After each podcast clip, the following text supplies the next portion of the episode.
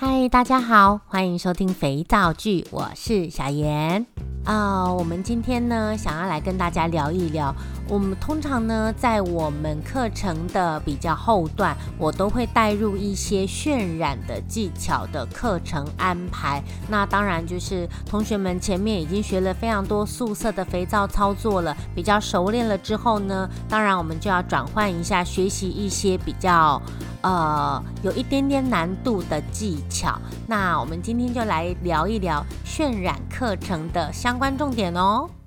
通常呢，小严老师在课堂上啊，在做渲染的课程的时候呢，我们习惯把二次加水法其中的一半呢，改成使用鲜奶。呃，以往呢，我可能会在便利商店买全脂鲜奶啦，或者是低脂鲜奶，这个都会有使用到的机会。那为什么使用鲜奶呢？哦、那通常是因为牛奶有非常良好的乳化效果哦、然后有一点酸碱中和了之后呢，呃它可以让我们整体在做渲染的时候呢，第一个造诣如果经过牛奶这样子被乳化之后呢，我们做渲染的操作的时候，相对的，我们手工皂的皂液浓稠度可以不用这么浓稠，我们就可以开始做颜色调和的动作哦。那相对的，这样会帮你争取到比较多的时间，让你可以好好的把渲染来做完成。渲染很多时候呢。手工皂的渲染呐、呃，也许今天你要面临挑战，或者是你想要操作的这个渲染，它是一个多层次的操作方式，例如说。反复一层、两层、三层、五层、八层、一百层的这样子去做倒入模型的操作的动作，所以也许你是做多层次的倒法的这样子的渲染的时候呢，那这样相对的，我们在颜色调好之后呢，在倒渲染进模型的时候呢，相对的我们需要比较久一点的操作时间。你倒进去的造诣流畅度必须要好，整体做出来的渲染的造型跟呃它的。颜色的协调度以及你画面的流动性，看起来都会更赏心悦目。所以通常呢，我们会把二次。加水法的其中一半的水量改成使用牛奶哦，全脂牛奶或低脂牛奶都没有关系。在这个时候呢，我也很常会建议有心想要做母乳皂的同学们，其实可以采用跟我们做渲染相同的方式，就是你把二次加水法其中一半的水量啊、把它使用你的母乳，然后去替代那个水量，就可以做成母乳皂了。那这样操作起来呢，比较。简单，然后也比较轻轻松。然后我觉得呢，呃，很多人其实是没有办法感觉到说，我全部用母奶，跟我一半的水量用母奶，到底差别在哪里？我觉得是没有那么大的差异性。我们只要把配方中稍微滋润的油品比例稍微调高一些，其实也就非常好用了哦。哦，重点是，如果你这一款母乳皂你是想要设计给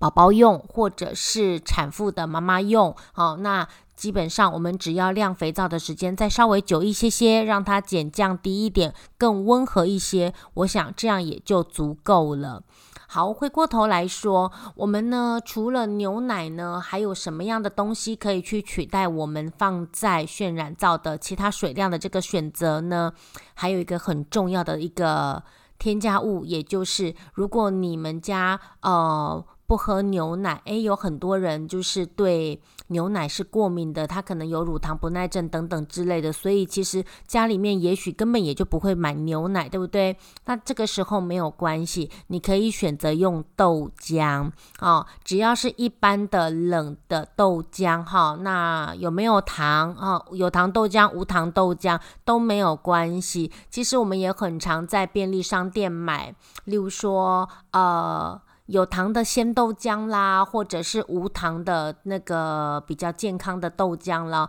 然后把它当做二次加水法的一半水量，好去做添加，然后用这个加了豆浆的造诣呢去做练习渲染的这个动作哦，其实也是非常好用的哦。哦，那只是说同学们必须要考量，假设你今天要做的是多层次的渲染，那你要想想看，你要用几个颜色，大概要稍微呃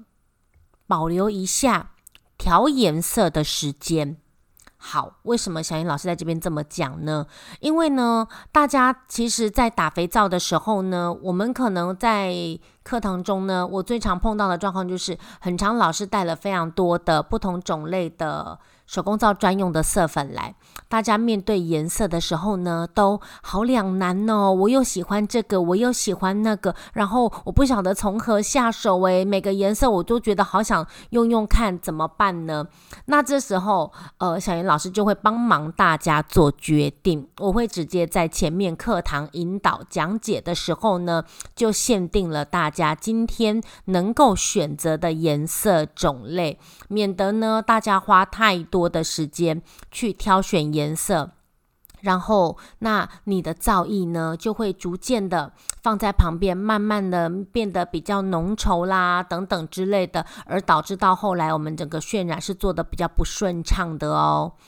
然后要做渲染的时候呢，呃，我曾经呢也有这样子的困扰。其实我也是一个很要求尽量我们都要使用天然素材的一个教学者，所以在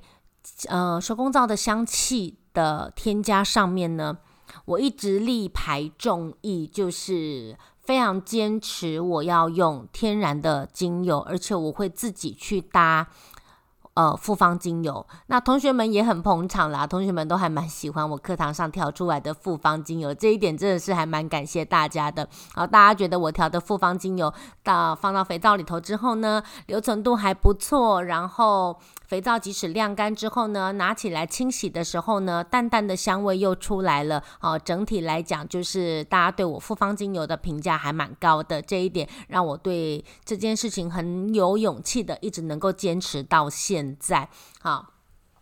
然后我们在天然的这一块上面，曾经有一个就是已经跟着我上课很久的老同学。就问我说：“老师，你现在的做法跟以前不一样。”然后我就很纳闷的问他：“怎么了吗？哪里不一样呢？”他就说：“你为什么在做渲染的时候，你现在提供大家用这么多的色粉？你以前比较多都是用天然的植物粉下去做渲染的。我比较喜欢你以前的风格。” OK，我想就是针对这一点呢，呃，在做这一集渲染介绍的 Podcast 的时候呢，我们也要顺便的来跟大家，就是呃，给大家一个观念呢，那顺便也来澄清一下，为什么改变我们课程中的做法。第一个，我们呢。在做任何事情的时候呢，不可能又要马儿好，又要马儿不吃草，这是不太可能达到的一件事情。这样，那在渲染的手工皂的这个渲染课程中，也是一样的道理。我只能选择一个重点去做达成，也就是说，我今天要带领大家做的是渲染皂，所以呢，我的目的就是希望说，在我的。呃，带领跟引导之下呢，希望班上所有的同学都能够顺利的了解我今天要传达的渲染的技巧的方式。好，怎么样去调色？怎么样把它倒到模型里面？好，依照每一次的。操作重点不一样，我们希望呈现出来的作品，同学们是满意的，对这一个成品的喜好度是高的哦。你们会觉得说，诶，我今天的这个作品哦，好成功哦，做得很美，然后自己会有比较大的一个成就感。那当然，我们在调色的这个部分呢，就必须要有所取舍。如果你是一路从刚开始就听到现在的呢，你一定会听到刚刚小妍老师有说，调颜色非常耗费时间，对不对？对，其实，在调我们手工皂专用的色粉的这一块呢，就已经耗费大家非常多时间了，更不要说使用天然的植物粉下去做调色的这个部分了。天然植物粉呢，有几个缺点，好，这个是它天然的这个植物粉所没有办法达到的。第一个，我们在天然植物粉的呈现上面呢，颜色能够选择的种类，说实在的不太够多哈。例如说，你想要它呈现漂亮的紫色，可是天然的植物粉中呢，漂亮的紫色这件事情是办不到的。OK，第二个，如果你希望你今天的作品呈现的是漂亮的粉红色，也许是像。呃，Hello Kitty 这样子粉嫩的粉红色，那这个也是天然的植物粉所做不到的事情了。好，那所以有很多天然的植物粉没有办法达到我们对于颜色的要求，这是第一个重点。第二个重点呢，以同样的颜色呈现啊，我们在天然的植物粉上面必须要增加比用色粉多很多倍的量。那为什么这样子反而就比较不适合渲染呢？例如说，好，我如果可以接受矿泥粉，红矿泥粉做出来是比较沉一点点的，比较偏砖红色系的红，那我们可不可以用红矿泥来做渲染？当然可以呀，放得多颜色就深一点，放得少颜色就浅一点喽。但是。当我们使用同样的素材，想要达到红色的这个颜色调和的时候呢，也许我用色粉在操作的时候，只需要用一颗红豆大小的粉量。我就能达到整锅的，就是调和的造诣，达到我要的颜色。那但是相对的，我可能用天然的植物粉的时候呢，那我的粉类的添加必须要比刚刚我讲的一颗红豆米来要来得大很多，就是也就是添加的量要多很多，你才能够达到我们想要的这样子的颜色呈现。在做渲染的时候啊，粉类添加太多，其实不是什么很好的事情，因为粉放太多，粉呢会去吸掉水分。太多的粉会干扰手工皂的渲染的一个流畅度，所以当我们要把渲染的有色造诣倒进模型里的时候呢，你会发现加了很多天然植物粉的这一杯造诣，它本身就已经浓稠了，所以很难达到我们要做的渲染动作的一个指定技巧，所以你就会在中途你就 GG 了。怎么办呢？那这一锅渲染你就会很挫败，觉得说哦，我怎么又做失败了？其实，在教渲染课程的时候呢，我比较希望达到的就是，呃，我在。教这一堂渲染课程的时候，其实小英老师都会自己在工作室反复的呢，呃，在想了很多次流程拟定计划之后呢，自己也许下去试试一次，试两次，啊，试个好几次，直到我觉得说，诶，这个流程以及这个配件，哈，那整个动作在课堂上同学们的完成度是比较高的，我才会把这样子的方式带到课堂上介绍给大家。好，那因为。我希望大家。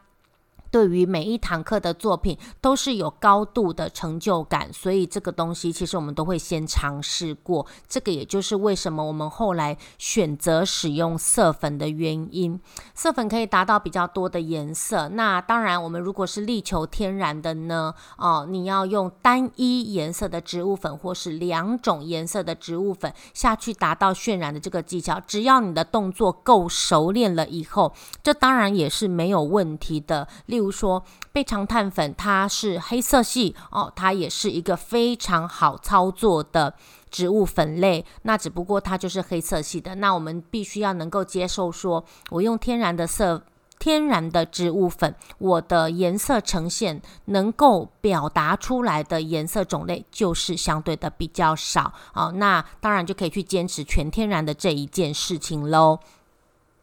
然后在渲染的过程中，我们刚刚提到调色很花时间，对不对？所以通常小妍老师会在课程的讲解跟引导中呢，要求同学必须事先把你想要使用的粉类，也就是我们今天课堂中指定的颜色种类。假设我今天设定让大家用三个不一样的颜色。的粉类，那我会希望大家，例如说，可能用纸杯，哦，那我通常课堂中我会带许多的纸杯跟咖啡搅拌棒，好，让大家先把我们的粉，好，先溶解好了，在旁边准备，就是把我们要使用的色粉准备好了之后呢，再开始进行去做打肥皂的动作，去做搅拌的动作。如果你的肥皂已经打到有一点。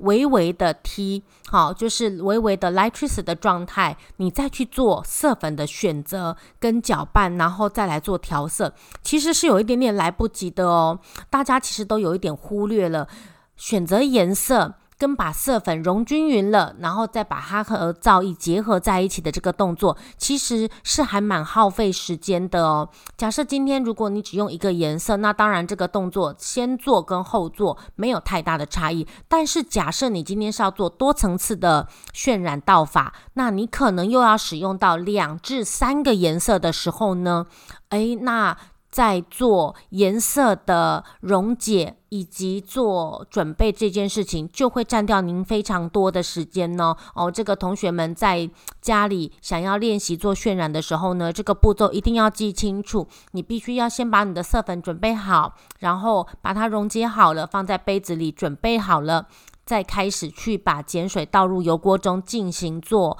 呃油碱结合搅拌的动作。因为其实在做渲染的时候呢。通常我们都会跟大家说，就是希望大家把皂液的浓稠度呢搅拌到有一点类似优酪乳般的，有一点黏哦，又不会太浓稠的这个状态，我们就可以进行做调色了。如果你把肥皂打得很浓稠，那你的渲染有非常多的种类的渲染，根本就没有办法达到啊。例如说雨滴渲染。它是一个很美的技巧呈现，这个也做不到啊。然后，例如说，如果你是要做斑马纹路的渲染，它是一个多层次的道法。那这一个，当你的造诣浓稠的时候，你的斑马就要堆成山了，怎么做斑马呢？好，那这个部分也就会比较困难。很多时候在做渲染课程的进行中呢，适当的工具以及呃操作流程的准确度。我觉得是必须要达到的哦。好，那希望我今天对大家就是想要操作的渲染课程呢，有一点呃小小的帮助。还有还有哦，在做渲染的时候，如果你是比较喜欢肥皂洗完会香喷喷的这样子的作品呈现，也就是你比较喜欢。那个香精香氛的这一块要注意哦，大多数的香氛呢都会有一个加速皂化的现象。呃，到目前的发展，其实我的厂商旁边能够提供的有局部的香氛，它其实。已经是不会造成速梯现象，但是它有良好的香氛留存度的一个表现的。那同学们，如果你喜欢你的肥皂就是香喷喷的，当然也没有关系，这是个人的喜好问题，这样子。只是要在这边提醒大家，如果你要做渲染，那麻烦一下哦。如果你选择的是香精，你可能要先打一锅素色的肥皂。就为了要去检测你买的那一支香精会不会有速梯的现象，它如果让你的皂液很迅速的就变浓稠了的话，那这一支香精可能不适合放在你的渲染皂的选择里头，不然你前面一大堆的准备工作都做好了。就这么一小杯的香精滴下去，瞬间整盆肥皂，呃，就浓浓稠了，然后就变成像马铃薯泥一样。那你旁边准备的色粉不就都派不上用场了吗？那你就会很挫败的把你的马铃薯泥挖进你的模型里头。大家说是不是啊？你就会觉得说，哦，为什么临门一脚，然后就差这一点点的气味，然后我这一锅灶又毁了呢？好，所以在做渲染的时候呢，其实是有非常多的小。细节需要大家就是稍微呃重视一下，然后我们要重视一下我们的操作流程。好啦，那为了让大家能够更顺畅的操作你们的渲染照，小燕老师最后呢帮大家整理一下渲染应该怎么样去操作你们的相关流程。第一个。你要把你所有的材料都准备好，油呢称好啊，然后你第二次要用的水量，你准备用牛奶呢，还是用豆浆呢？啊，那要按照你们的操作程序，好，看看是否应该要先把它加进油锅里，这个要看你的渲染的难易度。再来决定，你应该要把豆浆或是鲜奶在碱水前或在碱水后来去做添加，对不对啊？在我们课堂上有教过。然后呢，第二个啊、在纸杯中呢，哈，取取用一些咖啡搅拌棒，好，把你想要用到的颜色色粉先准备好了。当然，第三个，你的模型必须在旁边准备好，用就是一个预备好的状态。假设你的模型你是想要架倾斜的啦，那你也得把它先架好，免得你的肥皂弄好的时候呢，又手忙脚乱，诶，模型呢？模型呢？又找不到了，对不对？OK，以上三个都准备好了之后呢，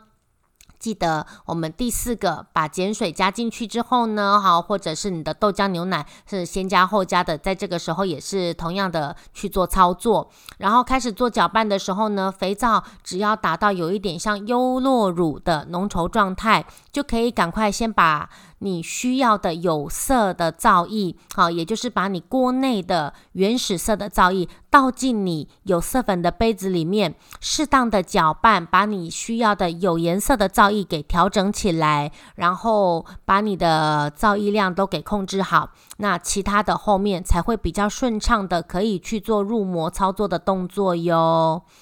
好啦，渲染呢，在手工皂里面是呃，我觉得博大而精深的。OK，它呃，因应非常多的小道具，然后不同的道法、不同的角度，然后不同的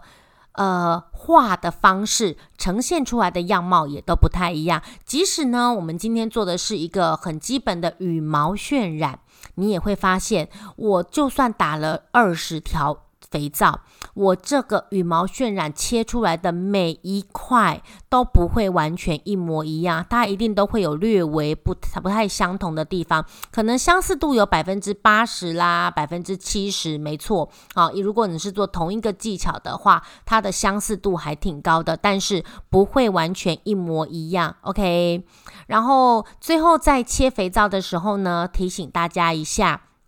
渲染皂，因为大家的渲染的操作内容不太一样，所以呢，要怎么切开，记得就是这个要跟老师在课堂上稍微核对一下哦。因为有一些渲染的那个方式可以直立的往下切，有一些必须要横向剖面把它切开，才能够呈现出你这一次用心良苦做的渲染皂的美感。大家说是不是啊？